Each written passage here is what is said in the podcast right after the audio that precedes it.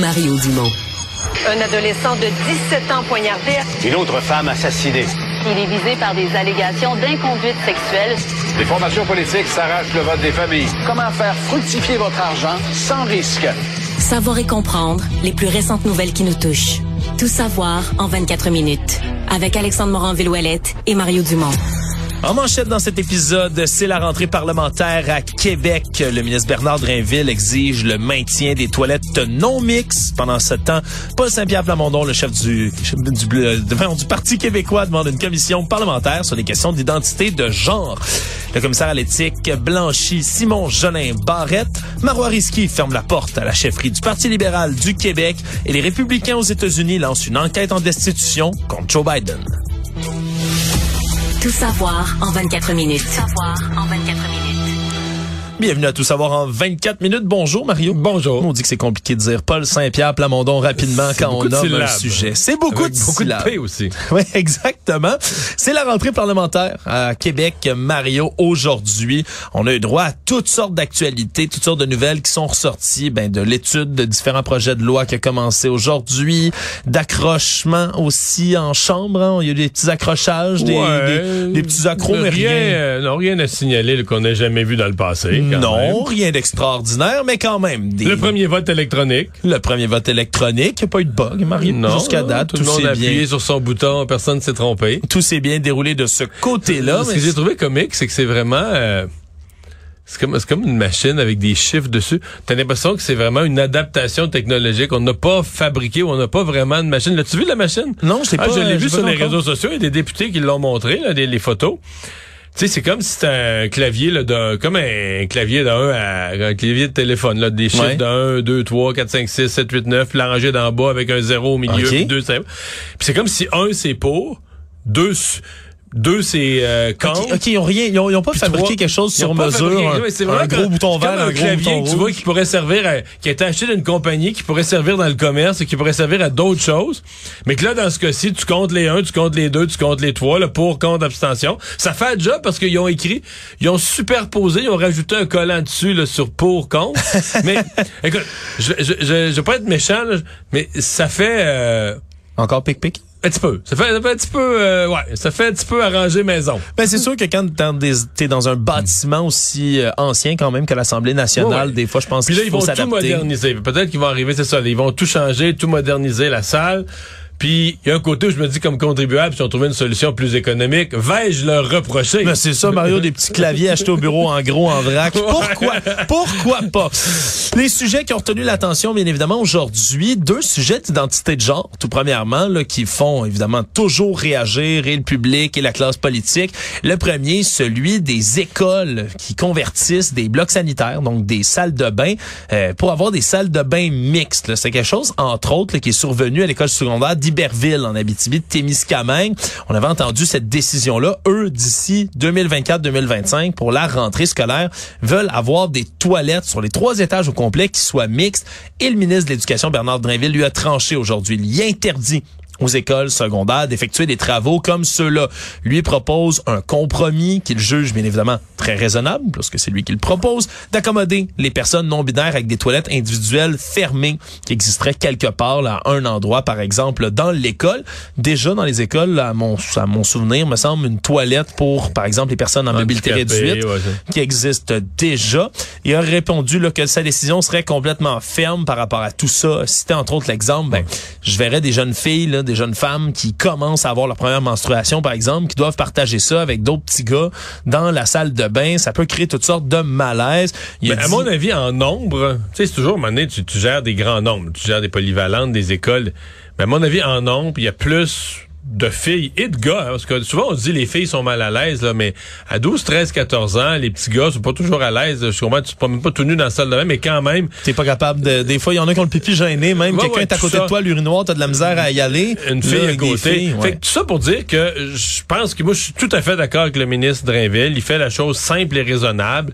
Euh, je pense pas qu'il y ait de gros débats à avoir là-dessus, puis on exclut personne. Il y a personne qui sera plus capable d'aller à la toilette. Il y aura des toilettes euh, individuelles pour, euh, pour les, euh, les gens qui veulent pas choisir un, des deux. Mais euh, je, je pense qu'aujourd'hui, là, je pense qu'il est vraiment du côté de la quand on dit la grande grande grande majorité puis je parle pas des gens qui ont des préjugés puis qui veulent pas non non je pense qu'il est du côté de la grande majorité de la, population. Oui et d'ailleurs il a affirmé que ce serait à sa collègue Martine Biron hein, qui est la ministre responsable de la lutte contre l'homophobie et la transphobie entre autres de doter le gouvernement d'un cadre pour encadrer toutes les prises de décision en ce qui concerne ben, l'identité de genre.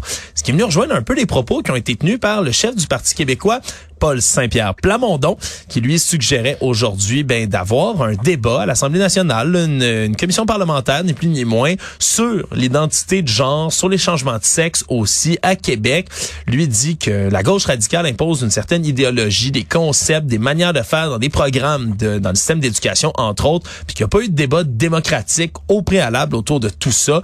Il s'en inquiète, puis aimerait qu'il y en ait. Là. Les toilettes, les pronoms, les théories d'écriture inclusive, tout ça devrait être débattu selon lui à l'Assemblée nationale.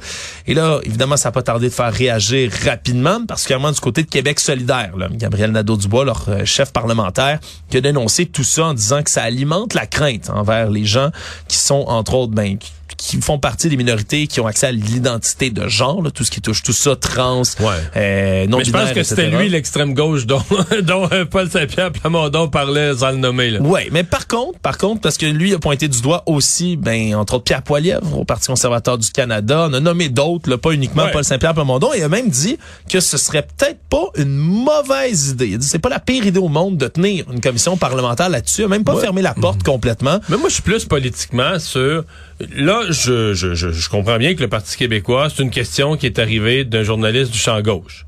Ouais. Donc, c'est pas, il n'y avait pas prévu aujourd'hui que leur nouvelle du jour, ça serait, on propose une commission parlementaire sur tout ce qui touche euh, l'identité de genre. Mais, si c'est ça, il y a eu une erreur du chef, comme on dit dans l'exécution en point de presse, parce que tu te poser une question là-dessus, tu peux dire, regarde, c'est quelque chose qu'on regardera plus tard. Tu, fais une réponse vraiment très vague. Plate et vague, c'est triste à dire. Si tu veux en reparler la semaine prochaine, tu y reviens. Mais là, aujourd'hui, en disant deux choses musclées, je propose une commission parlementaire. C'est wow! Tu proposes une commission parlementaire sur ce sujet, ce sujet très délicat. C'est une nouvelle. Et tu dis que toi, tu crains que les personnes d'extrême gauche manipulent ce qui se passe dans les écoles. C'est une déclaration d'envergure. Donc, la somme de ces deux affirmations-là, une affirmation euh, musclée, une proposition musclée, ben, ça devient la première nouvelle. Ça devient ben un des premiers débats politiques du jour. Et je suis pas sûr que c'est ce que le PQ a voulu. Je suis pas certain que c'est le sujet sur lequel le Parti québécois aujourd'hui voulait intervenir. Ouais, c'est pas leur priorité ou c'est pas aussi non, puis surtout pas deux trois jours après que les conservateurs ont joué là-dedans ou ça les identifie un peu ce qui s'est passé conservateurs. Alors moi je pense qu'il y a eu aujourd'hui erreur politique au, euh, au PQ. Toujours en politique québécoise, on a appris en même temps, ça tombait avec la rentrée parlementaire, que le rapport d'enquête de la commissaire euh, Ariane Mignolet, donc la commissaire à l'éthique à l'Assemblée nationale, est tombé. Donc son rapport sur le ministre Simon Jeanin Barrette et elle le blanchit finalement, disant qu'il n'a pas commis de manquement du tout en nommant un ami au poste de juge de la Cour du Québec. On se souviendra de cette histoire-là. Charles-Olivier Gosselin, qui a été nommé au poste de juge de la Cour du Québec au printemps dernier. Le problème, c'est que M. Gosselin, un ami de longue date du ministre Simon Jolin Barrette. Il a même célébré son mariage.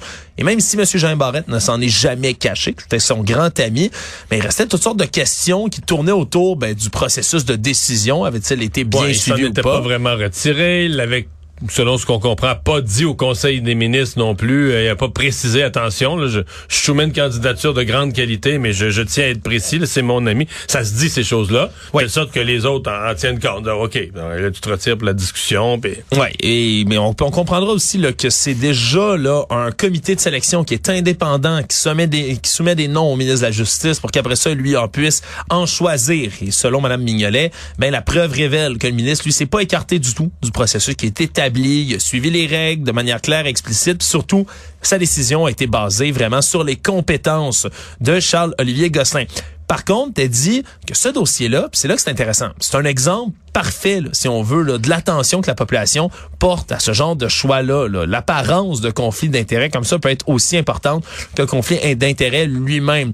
Et donc, elle dit, pour prévenir tout ça, faudrait qu'on se donne des mécanismes de prévention autour de, de, de tout cela. Un mécanisme qui permettra au ministre de déléguer, entre autres, le pouvoir de recommandation complètement quand il est question de quelqu'un qui connaît, cette recommandation qui, qui peut sembler intéressante, Mario, parce que peut-être pour les gens qui suivent moins après, là, eux, ils ont juste vu, bon, le ministre de la Justice, il nomme un de ses amis. Puis après ça, ils ont peut-être pas mais- fait de suivi. Là. Moi, le- je suis quand même, ça fait, fait quelques-unes là, des, euh, des conclusions de le commissaire à l'éthique qui dit finalement euh, tout est tout est correct. Et puis euh, ça, ça me fatigue à chaque fois parce que évidemment dans les médias, la nouvelle qu'il n'y a pas de manquement à l'éthique aura pas un dixième de la place. Tu sais, fond, Jolin Barrette a passé là, quoi, une semaine dans ça.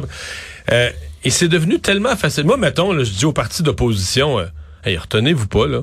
N'importe quoi, vous voyez un article dans le journal, demandez une enquête du commissaire à l'éthique. Le commissaire à l'éthique dit jamais non. Parce qu'à première vue, c'est toujours, ah, voici une matière que je pourrais regarder. C'est son travail. pourquoi je l'étudierais pas? Donc, nous Puis là, ben, la nouvelle, les médias, on adore faire la nouvelle. Ah! Enquête de la commissaire à l'éthique sur tel ministre. Un ministre dans l'eau chaude. Puis là, trois jours, puis là, la fin de semaine d'après, on réanalyse, puis on suranalyse ça. Puis là, ben, après ça, ben, quatre mois après, quand plus personne se souvient trop tôt de c'était quoi le sujet, on dit, ah, finalement, euh, le commissaire à l'éthique sort son rapport, il n'y avait rien. C'est correct. Mais c'est tu trouves ça trop facile, lancer des ben, enquêtes ben, là-dessus? c'est ça. C'est ça, je trouve qu'il y a quelque chose de, à la limite, là, il devrait avoir euh, de la part de la commissaire à l'éthique, je sais pas, un processus, minimalement, un peu comme euh, un processus de 24-48 heures où tu dis, je vais regarder le dossier, J'étudie. puis si- mais je l'étudie pas à fond. J'étudie est-ce qu'il y a matière à. Puis si elle dit euh, non à ce moment-là, ben là au moins le parti d'opposition a l'air fou un peu, a l'air d'avoir demandé une enquête du commissaire à l'éthique pour rien. Mais à ma connaissance, c'est jamais arrivé là. Chaque fois que demande euh, d'enquête le commissaire à l'éthique, l'enquête a toujours lieu. Fait que t'as toujours cette nouvelle qu'un ministre est soumis à une enquête, euh, quel que soit le parti. Je trouve qu'à terme ça ça décrédibilise l'institution du commissaire à l'éthique. Ça devient un jeu. Tu dis, les partis d'opposition savent comment ça marche. Probablement qu'il sera pas blâmé, mais on va la demander, on va l'obtenir, on va avoir la grosse nouvelle qu'il y a une enquête du commissaire à l'éthique. Euh, on a déjà assez de misère à trouver du monde pour aller en politique. C'est le genre d'affaire que je me viens à me dire, ben là, on écœure tout le monde. Autre pavé dans la mort qui a été lancé par une, autre entité aujourd'hui, Mario, à la rentrée parlementaire. C'est le Collège des médecins du Québec qui se présentait à l'ouverture des consultations sur le projet de loi 32 là, qui traite de la sécurisation culturelle dans les réseaux de la santé, particulièrement auprès des, euh, auprès des communautés autochtones au Québec. Ils ont euh, ils ont quand même été, pas été de main morte, Mario. Eux ont demandé littéralement à Québec de reconnaître l'intersectionnalité, le racisme systémique, en disant que c'est des mots avec lesquels le gouvernement est mal à l'aise, mais que c'est nécessaire de les reconnaître pour ensuite corriger la situation dans le réseau de la santé. Euh, ils ont parlé même d'une approche colonialiste et paternaliste du gouvernement, ce qui fait sortir de ses gonds temporairement le ministre responsable des relations avec les Premières Nations et les Inuits, là, Yann Lafrenière, qui lui a dit que c'était un peu fort le café, tout ça, mais ça a quand même commencé là, de manière assez musclée, Mario, puis c'est un, un débat qui revient toujours pour la coalition Ouais, mais, Québec. là. mais dans le cas du Collège des médecins, c'est pas nouveau. Là. Dans l'affaire Joyce Echaquan, le Collège des médecins euh, avait dit qu'il y avait, selon eux, du racisme systémique dans le système de santé, même si eux, ils représentent les médecins. Dans le, ben, ils représentent pas les médecins, mais ils, ils défendent le public par rapport aux médecins. Ils, ils avaient pris cette position qui existait dans le réseau de la santé euh, du racisme systémique. Donc aujourd'hui, ils ont été exactement cohérents avec leur position, euh, leur position passée. Mais Ils n'ont pas lâché le morceau. Là. Ils Non. ont relevé, entre autres, que le terme autochtone s'écrivait dans le projet de loi partout avec un petit A et non pas un A majuscule en disant, mais là, vous diminuez les communautés autour de tout ça. M. Lafrenière s'est engagé à rectifier le tir, mais ils ont été très, un écrit très autochtone avec un grand A, Ouais, ça a de l'air. ça m'étonne parce que a techniquement t'écris le, le nom de chacune des nations. Tu sais, je comprends qu'on doit décrire les nations, Hmm. on l'écrit avec un grand A, c'est le nom de la nation. Mais là, ce serait les nations autochtones, grand A. Ouais. Ah, OK. Voilà, ben ce serait ce serait comme pour les reconnaître comme une nation à part entière dans le reste du projet de loi. C'est- Ça peut être très pointilleux parfois en commission parlementaire, Mario, tu le sais. Oui, oui, Et oui, là, ça c'est euh, plus que pointilleux. là, le A majuscule, c'est une coche en haut de pointilleux. là. Voilà, donc c'est un, c'est un autre débat qui est relancé, mais c'est clair que pour euh, pour la coalition Avenir Québec, ma- euh, Avenir ouais, euh, Avenir Québec, Mario, toujours un espèce de débat de mots hein, qui s'organise, Ah, que ce soit pour reconnaître la crise du logement, que ce soit Mais pour reconnaître le racisme. Sur la question du racisme systémique, oublie ça, là, ils céderont jamais. Là. Ouais. Jamais, jamais, jamais, jamais. Là. Actualité. Tout savoir en 24 minutes. Toujours l'occasion de poser des questions aux politiciens en rentrée parlementaire. Mario et une qui s'est fait cuisiner un peu par les journalistes, c'est la députée libérale Marois Rizki. Parce qu'en ce moment, on le sait, c'est un peu... euh, jouer à Où est Charlie en cherchant le nouveau chef du Parti libéral du Québec. Hein, la course à la chefferie qui euh, ne, ne vole pas. Mario ne prend pas son envol en ce moment. Déjà, les députés, le chef intérimaire Marc Tanguay qui a dit non. Monsef Déragi, André Fortin ont dit non également. Ça se profile mal dans ce côté-là. Et pour Marois Risqué, ce, ce serait une option? Elle a avoué aujourd'hui que lorsqu'on l'a questionné à ce sujet, que ça l'attirait, qu'elle se sentirait prête à faire ça, mais a fermé la porte complètement. Et qu'est-ce qu'elle a montré comme preuve en même temps? Photo de son bébé Gabriel et de son chien en disant, regardez, j'ai une famille en ce moment. Elle a même dit que d'avoir un autre bébé, donc une deuxième grossesse, c'est dans les cartons la- ouais, actuellement. la dernière fois, elle avait dit que c'était ça la priorité là, avant, avant de se lancer euh, dans une chefferie. Mais euh, je sais pas combien de fois il va falloir qu'elle le dise. Parce que comme il n'y a pas vraiment personne d'autre, les journalistes reviennent vers elle, ils reposent la question. Puis il y a des déçus qu'elle se lance pas, je pense. Oui, aussi. je pense aussi que les journalistes, c'est ça, entendent que dans le caucus, il y en a qui rêveraient de l'avoir. Pas tout le monde, hein? Non, Fait fait pas l'unanimité. Ah, non, non, non, non, fait pas l'unanimité. Mais là, elle l'a re, re, re, redit aujourd'hui. Mais je serais pas surpris qu'on ait encore la manchette dans deux semaines. Marois Risky ferme la porte, que ça revienne encore. Là, là, le problème, c'est c'est qui qui cherche le plus, le chef du, du Parti libéral du Québec? Mario, le parti lui-même, les journalistes, la population, on, Ben, ça il y a, cherche des gens, partout, il y a des gens dans le parti qui, qui cherchent, mais là, elles cherchent, parce qu'à un moment donné, ils sont partis avec une liste de 10 noms. Là, on est rendu à 1, 2. Joël, les noms, les noms qui sont pas biffés sur la liste. Il reste Joël Lightbound, le député fédéral à Ah, Québec. Il a pas fermé la Pas porte fermé encore. la porte. Mais il s'est pas présenté dans Jean Talon. Non, parce que pour l'instant, là, le seul qui est en réflexion, c'est Frédéric Beauchemin, qui est le député de Marguerite Bourgeois. C'est le tout. seul. Il est- présentement, il est seul sur les rangs. Mais il est même pas sur les rangs, mais en tout cas, il est le seul à, à l'envisager sérieusement, qui est déjà dans le caucus. À partir de quel moment on commence à devenir vraiment paniqué en étant le caucus comme ça? a à mon avis, de- on est passé ça depuis longtemps, là. Ouais. Oui, oui, oui. on est passé ça. là. Un cas a été rapporté aujourd'hui, Mario, une femme qui dénonce, en portant plainte d'ailleurs au CIUS, qui est affilié à la résidence de personnes âgées où son père se trouvait. Une histoire de son de cet homme de 78 ans, justement Jean-Guy Dubé, père de Patricia Dubé, qui était dans sa RPA, résidence en soins intermédiaires euh, à Saguenay, dans laquelle il résidait depuis quelques années. Puis il a trouvé la mort le 6 septembre dernier, dans des circonstances un peu étranges. Il mangeait un steak et se serait étouffé avec le morceau de viande. Mais on parle d'une, on parle comme une longue, comme s'il avait coupé une longue lanière là, sur Ouais. le long. Longueur d'un crayon, deux pouces de large. C'est à peu près comme ça qu'on l'a décrit.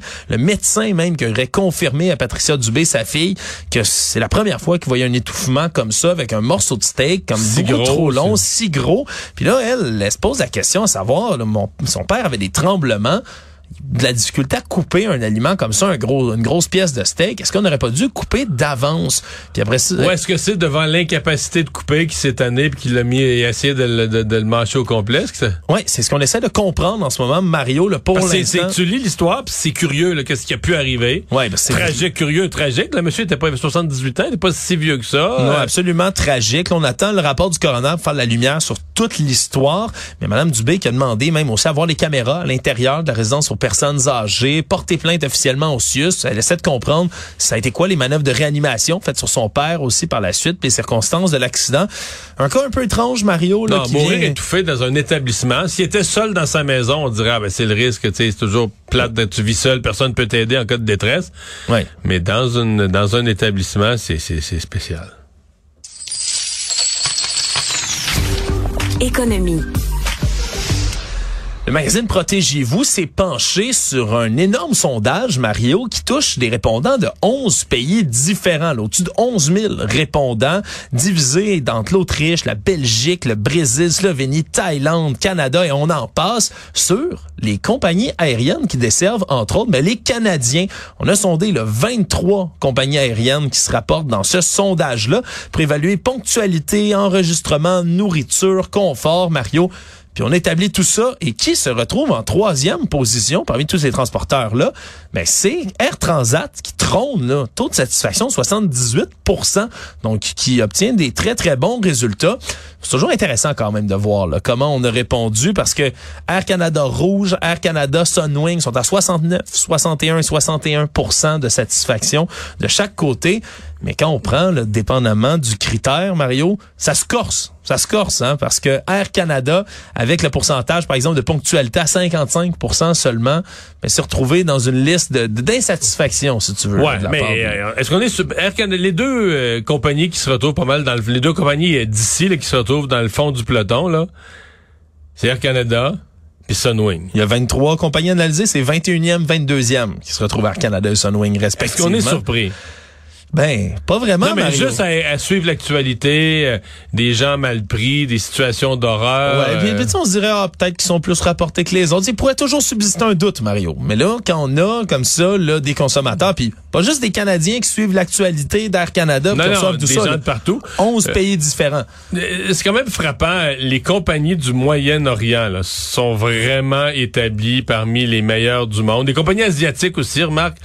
Ouais. Emirates qui se trouve à 83% de satisfaction, Qatar Airways à 79 aussi là qui ont vraiment là, qui obtiennent de très bons résultats. Air Transat à égalité au troisième rang avec Swiss qui ont 78 également.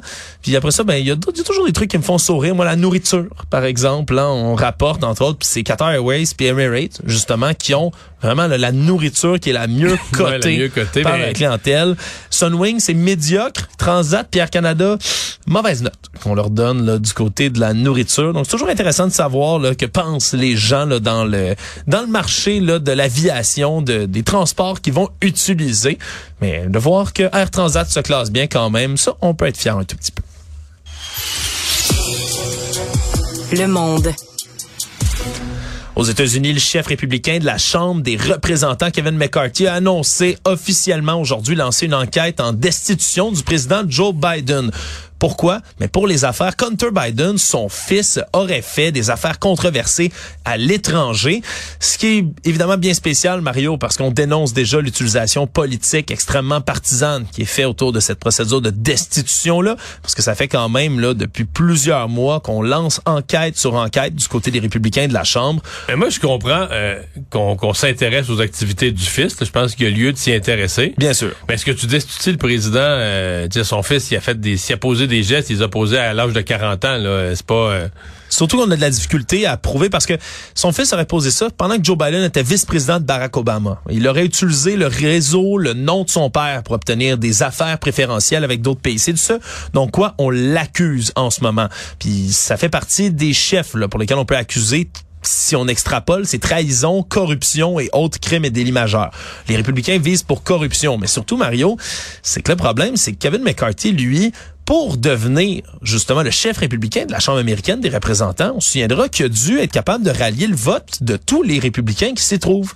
Le problème, c'est que dans cette faction-là, lui doit composer avec le groupe des MAGA, hein, des Make America Great Again, des gens qui sont extrêmement Trumpistes, qui, qui, eux veulent venger Trump. veulent non seulement venger Trump, mais eux poussent des politiques qui sont beaucoup plus extrêmes que d'autres plus modérés chez les républicains qui sont eux-mêmes là, ont déjà expliqué qu'ils sont contre le fait qu'on entreprenne cette procédure de destitution là parce que ça ça faisait partie de l'espèce d'entente si on veut. là. Il a dû négocier Kevin McCarthy avec un peu tout le monde la chambre en disant bon qu'est-ce que vous vous voulez, qu'est-ce que vous voulez pour un choix élu? Ça faisait partie de ce que les MAGA voulaient là, pousser une enquête en destitution pour Joe Biden. Et même aujourd'hui Mario, ben ça a chez les républicains là en direct les deux des plus radicaux si on veut parmi les MAGA, le Matt Gates et Marjorie Taylor Greene qui se sont obstinés toute la journée sur les réseaux sociaux sur X entre autres en revendiquant chacun être à l'origine de cette procédure de destitution là.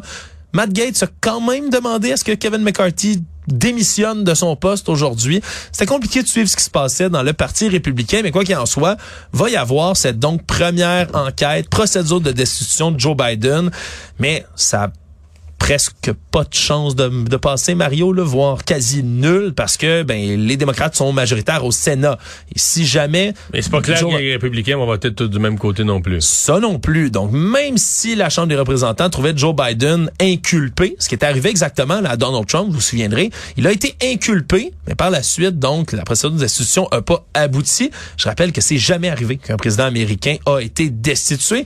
Trois présidents ont été mis en accusation. C'est Andrew Johnson en, 60, en 1868, Bill Clinton, lui, en 1998, Donald Trump en 2019 et 2021. C'est arrivé deux fois tous ont été acquittés finalement. Le seul qui avait un peu plus de chance que ça se rende, ben, c'était Richard Nixon, lui qui a préféré démissionner après le scandale du Watergate.